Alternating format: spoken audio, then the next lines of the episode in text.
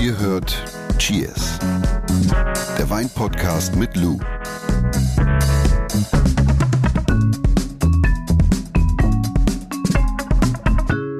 Ich war neulich bei meinem Onkel zu Gast. Ja, erzähl mir mal einen Schwung aus deinem Leben, weil ich versuche jetzt hier mal diese Nee, Flasche ernsthaft, mit dem der hat so einen Ja. Öffner, der hat so einen Öffner, das ist abgefahren. Wo, den drehst du so rein, ist total kompliziert. Und ich habe, weil ich jetzt auch nur noch ein Kellnermesser benutze, habe mich wie ein Tölpel angestellt und dann meinte, er, äh, soll ich das mal machen?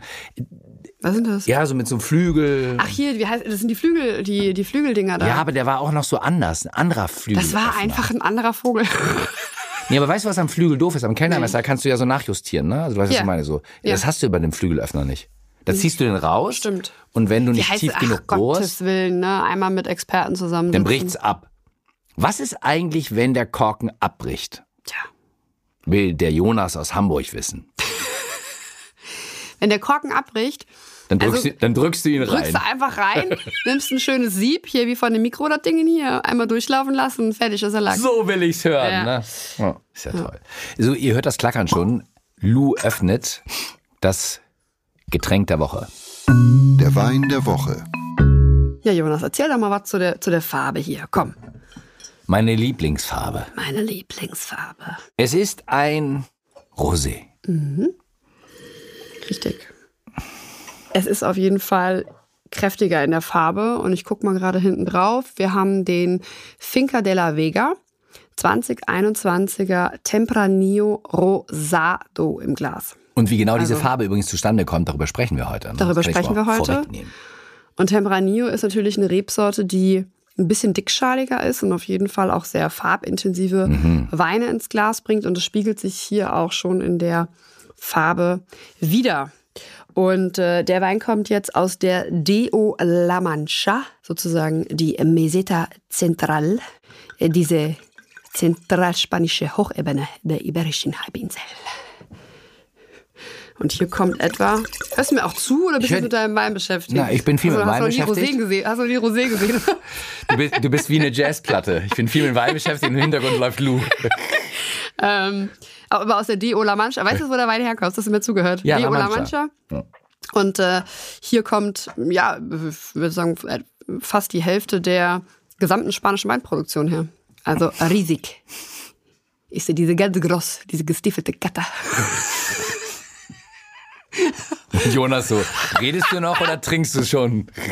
Entschuldigung. Ich darf mal. Ja. Cheers.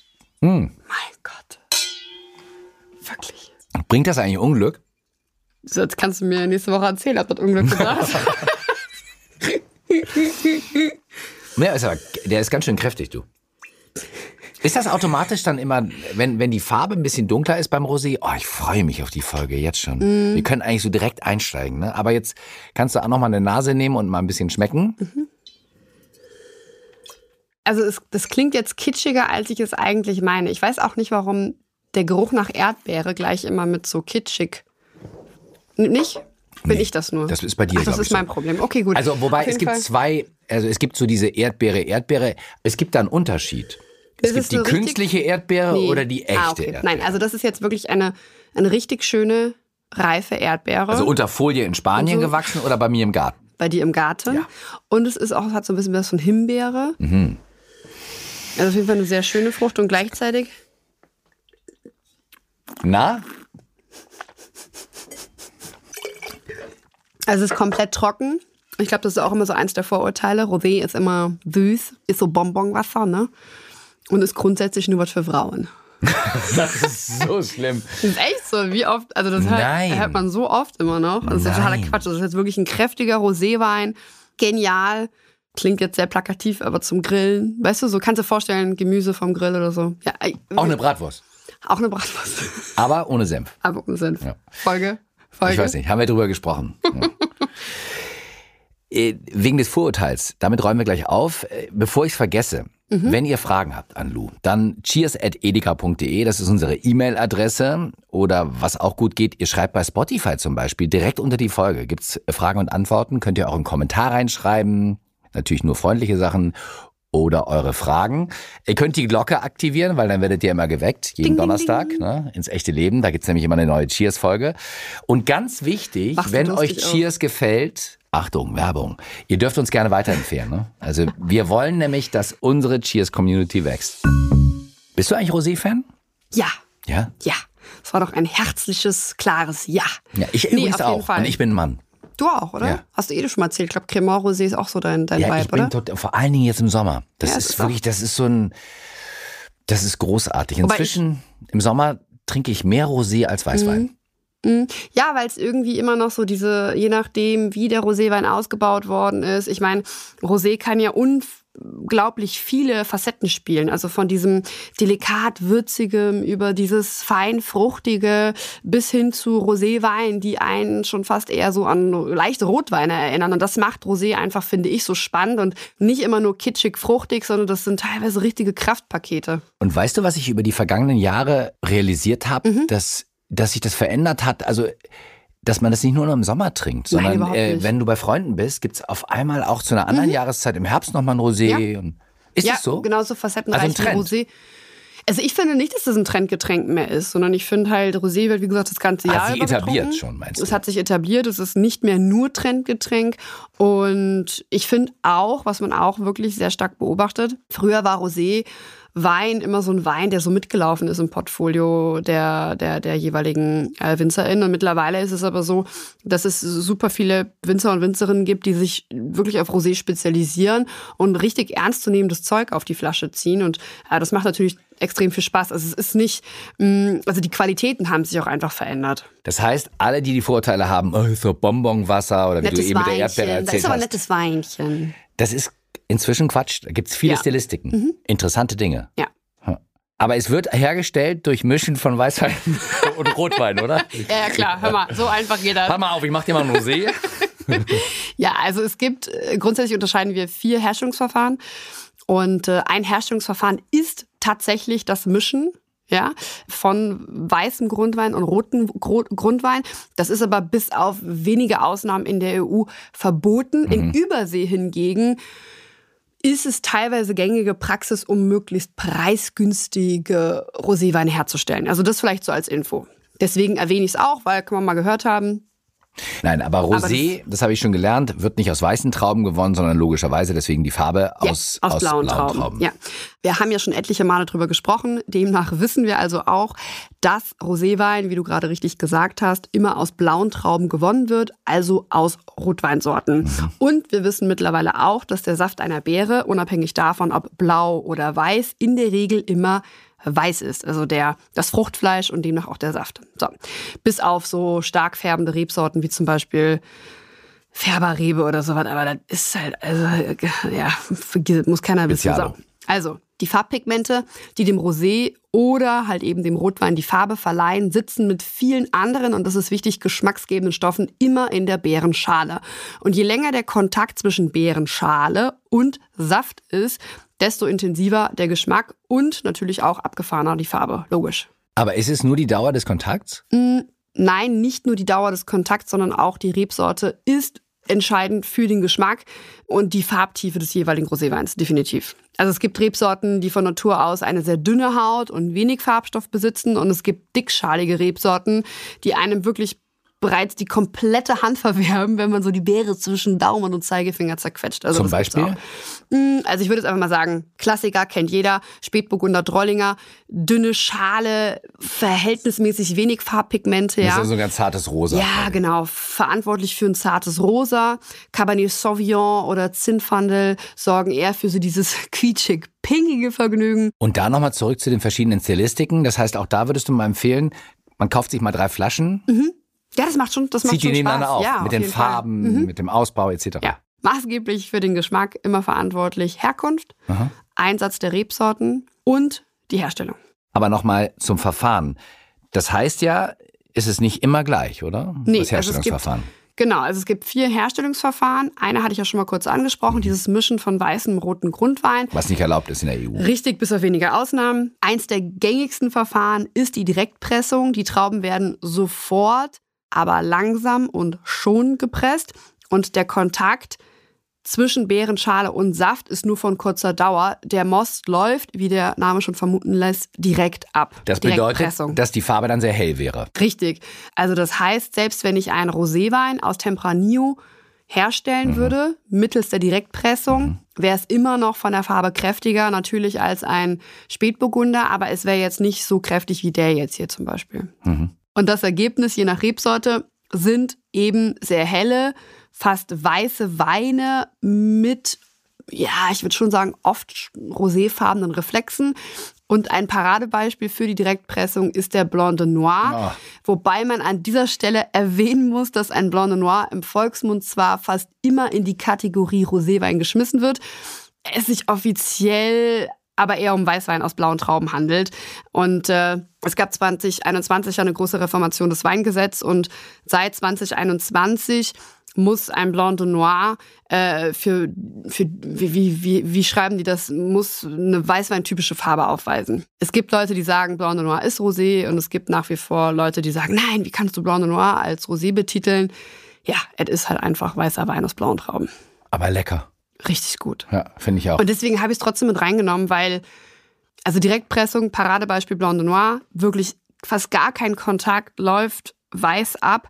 Und was ich aber immer so toll finde am Blanc de Noir, ist dieses delikate, fein, würzig, elegante, weißt du, ich meine? Mhm. Oh, das macht so Spaß. Das ist so, das ist so richtig sexy einfach. Ich liebe das. Also, Eins, zwei, drittes Herstellungsverfahren. Kurze Maischestandzeit und ist im Prinzip einfach eine Anlehnung an die Rotweinherstellung. Mhm. Also die Beeren kommen in die Presse, werden angequetscht und danach landet der ganze Bums für ungefähr, weiß nicht, sechs bis 24 Stunden in der Bütt. Und je länger der Kontakt zwischen Saft und Beerenschale, desto intensiver die Farbe, aber halt eben auch das Aroma, also der Geschmack, die Tanninstruktur, mhm. ja. Und sobald das gewünschte Ergebnis erzielt ist, wird der Saft abgezogen und landet halt eben zur Fermentation in einem Tank. Und diese kurze Maischestandzeit, das ist eigentlich so das klassischste Verfahren für alle gängigen ja. Roséweine. Ja, ja, macht ja Sinn. Ja. Ja. Und aber jetzt kann ich mir gar nicht vorstellen, was gibt's denn noch? Also hm, hast du vielleicht schon mal auf einem Etikett gelesen, das Sanier-Verfahren? Sanier oder vielleicht kennst du es auch ähm, aus dem italienischen Salasso-Verfahren. Sanier. Ach, das ist, ich weiß, hast von Pierre Sanier. Ich erinnere mich noch damals. Nee, oder äh, Saftabzug, hast du vielleicht schon mal Saftabzug, ja. Saftabzug, ja. Äh, passiert im Prinzip genau das gleiche wie bei der kurzen Maischestandzeit. Mit dem einzigen Unterschied, dass hier zwei Weinarten gewonnen werden. Also Roséwein und Rotwein. In einem. Mhm. Das heißt, der äh, Maische wird ungefähr 10 bis 20 Prozent Saft entzogen, mhm. kommt immer auf den Betrieb an. Und diese, sagen wir mal, 20 Prozent werden zu Roséwein weiterverarbeitet. Das ist ja abgefahren. Und aus dem anderen Teil wird Rotwein gemacht. Und das Ergebnis sind, weiß nicht, ob du es vielleicht schon herleiten kannst, farbintensivere Rotweine, da ja nur 80 Prozent Saft, sage ich jetzt mal, auf 100 Prozent Beerenschale trifft. Ja. Das heißt, dass die potenzielle Extraktion an Farbstoff und Geschmack wesentlich höher ist als ohne Saftabzug. Und der daraus entstandene Rosé, ja, kann man schon so sagen, ist, ist eigentlich nur Mittel zum Zweck und böse Formulierung. Ja, also ich meine, es schmeckt ja trotzdem, ne? aber böse Zungen sagen manchmal so, naja, Sanier, ich weiß gar nicht, warum die das so fett auf dem, aufs Etikett draufschreiben, weil eigentlich ist es ja mehr, mehr oder weniger, naja, Abfallprodukt ist schon krass hart formuliert, aber ja, es ist einfach nur Mittel zum Zweck. Ja, also. weil sie eigentlich diese 80 Prozent haben Aber macht. Sinn, ne? Naja. Ja. Dann nenn noch mal ein paar spezielle Roséweintypen, äh, die man sich merken sollte, die man kennen sollte. Mm, also was man vielleicht schon mal gehört hat, ist so Rotling oder Schillerwein. Und das bekannteste ist eigentlich so der Weißherbst. Und Weißherbst soll ja, äh, qualitativ besonders gut sein, weil ein Weißherbst immer zu 95 Prozent aus einer Rebsorte gekeltert werden muss. Deswegen findest du dann immer auch ganz oft bei Weißherbst auch die Rebsortenangabe. Zum Beispiel Spätburgunder Weißherbst, Portugieser Weißherbst. Mhm. Ja, das heißt, es ist immer von einer Rebsorte und das war so früher hieß es ja so, ja, Rosé ist so eher so, naja, so ein Weinchen und dann hast du ja davon ein bisschen von der Rebsorte und vielleicht auch noch davon ein bisschen. Also es war qualitativ war es eher vielleicht minderwertiger angesehen. Ich weiß nicht, früher hat man, mhm. ja, okay, Roséwein. Und Weißherbst ist eigentlich so daher geleitet, dass es was, ja, Exquisiteres sein soll. Äh, wenn euch das zu detailliert war, es gibt gleich nochmal das Ganze kompakt zusammengefasst. Ne? Ja. Vorher stoße ich nochmal an mit dir. Das ist aber nett von Ach, dir. Ach komm. Ach komm. Jetzt blättern wir erstmal im wandelnden Wein-ABC namens Lou. Äh, ich wünsche mir heute den Buchstaben M wie Mineralität. Lous Weinlexikon. Mineralität. Ja, das böse M-Wort gibt es verschiedene Meinungen drüber. Das Deswegen das böse böse M-Wort? In der, Ist umstritten. in der, Englischspr in der englischsprachigen Literatur und auch im englischsprachigen Journalismus wird es gerade so ein bisschen gehatetes Wort in so Weinbeschreibungen. Warum gerade da? Ja, weil England schon in gewisser Maße, insbesondere London, so als die Wiege des Weins gilt und ähm, die guten Journalisten und Journalisten und auch der, der Weinhandel, der in der Vergangenheit sehr wichtig war, sitzt halt eben dort. Und auch wenn man sich die Literatur grundsätzlich anguckt, also Forschung zum Thema Wein, es kommt da alles viel aus dem englischsprachigen Mhm. Das Raum. böse M-Wort. Das böse M-Wort. Aber nichtsdestotrotz, also vielleicht mal ganz kurz erklärt, was, was man eigentlich mit Mineralität meint oder was man damit versucht zu beschreiben. Und ähm, mit diesem Begriff Mineralität oder ganz oft auch mineralischer Geschmack versuchen halt einfach einige den Geruch und Geschmack eines Weins auf den Boden des jeweiligen Weinanbaugebiets zurückzuführen. Ja, also man kann das nicht greifen, also versucht man das zu umschreiben mit Wörtern wie stahlig, kreidig oder, oder feuersteinartig. Und viele sagen halt auch einfach, ja, schmeckt aber mineralisch, ne? So. Und ähm, über dieses M-Wort gibt es ja einfach unterschiedliche Meinungen und Auffassungen, ob man die Minerale und demnach halt eben den Boden wirklich schmecken kann. Und die wenigsten davon sind halt einfach wissenschaftlich fundiert. Das muss man sich ja einfach immer vor Augen halten. Das ist halt einfach leider so. Ja, also es gibt wenige Erkenntnisse darüber, ob es jetzt wirklich möglich ist. Und aktuell ist eigentlich so der Vibe in der Wissenschaft, ja, es ist nicht möglich, weil das ist, es, es geht halt nicht. Es geht vielmehr um die Rebenernährung. Ja? Also wo, wo wächst die Rebe? Und welche Nährstoffzufuhr hat sie? Und dadurch verändert sich der Geschmack eines Weins. Aber diese Minerale, man die schmecken kann, sei einfach mal dahingestellt. Kapische. Apropos schmecken, ich hätte gern noch einen äh, kleinen Sip. Achso, ja. Hast du, hast Und dann fasse ich auch mal zusammen Mit deinem mineralischen Wein hier. mit meinem. Genau. Was ich auch mal ganz schlimm finde, ist so, dass man immer mit Begriffen um sich schmeißt, die man, also ich plädiere halt immer dafür, beschreib doch den Wein einfach so, wie du ihn wahrnimmst und genau. nicht mit Wörtern um sich schmeißen. Die nicht dir gehören. Die nicht, Oder ja, die du nicht oder, nutzt. Oder die man auch vielleicht selber gar nicht fassen kann. Ja. Also was ja nicht schlimm ist, aber ich finde das halt immer schwierig. Äh, wie wird Roséwein hergestellt? Ja. Kompakte Zusammenfassung. Also bis auf wenige Ausnahmen habe ich mir aufgeschrieben, immer aus blauen Trauben Ja. äh, wird der Roséwein gewonnen, denn der Farbstoff, wie du gesagt hast, sitzt in der Beerenschale. Korrekt.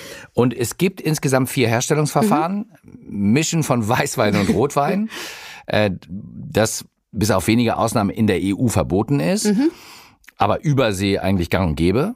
Oft, ja, um preisgünstige Roséweine äh, zu produzieren, definitiv, ja. Dann gibt's die Direktpresso, äh, die kurze Maischestandzeit und äh, wie ist das dann? Sanier-Verfahren. Sanier-Verfahren. Bei dem zwei Weinarten gewonnen werden, Wobei nämlich einmal Rosé und Rotwein. Und Rotwein zu 80 Prozent und Rosé eigentlich dann so nur nebenbei 20 ungefähr. Ja. Also nicht, dass jetzt der Winzer um die Ecke kommt äh, morgen und erzählt mir, er macht es aber mit 30 Prozent. Aber ungefähr, dass Aber man mal eine Vorstellung so darüber ein- hat. Genau. so ein Beiprodukt. Ja, das ist aber schön. Das ist aber sehr diplomatisch hier. Hm. Man entscheidet sich eher für die 80 Prozent und sagt so, die 20 der, verkaufe ich der auch noch. Weindiplomat, ja.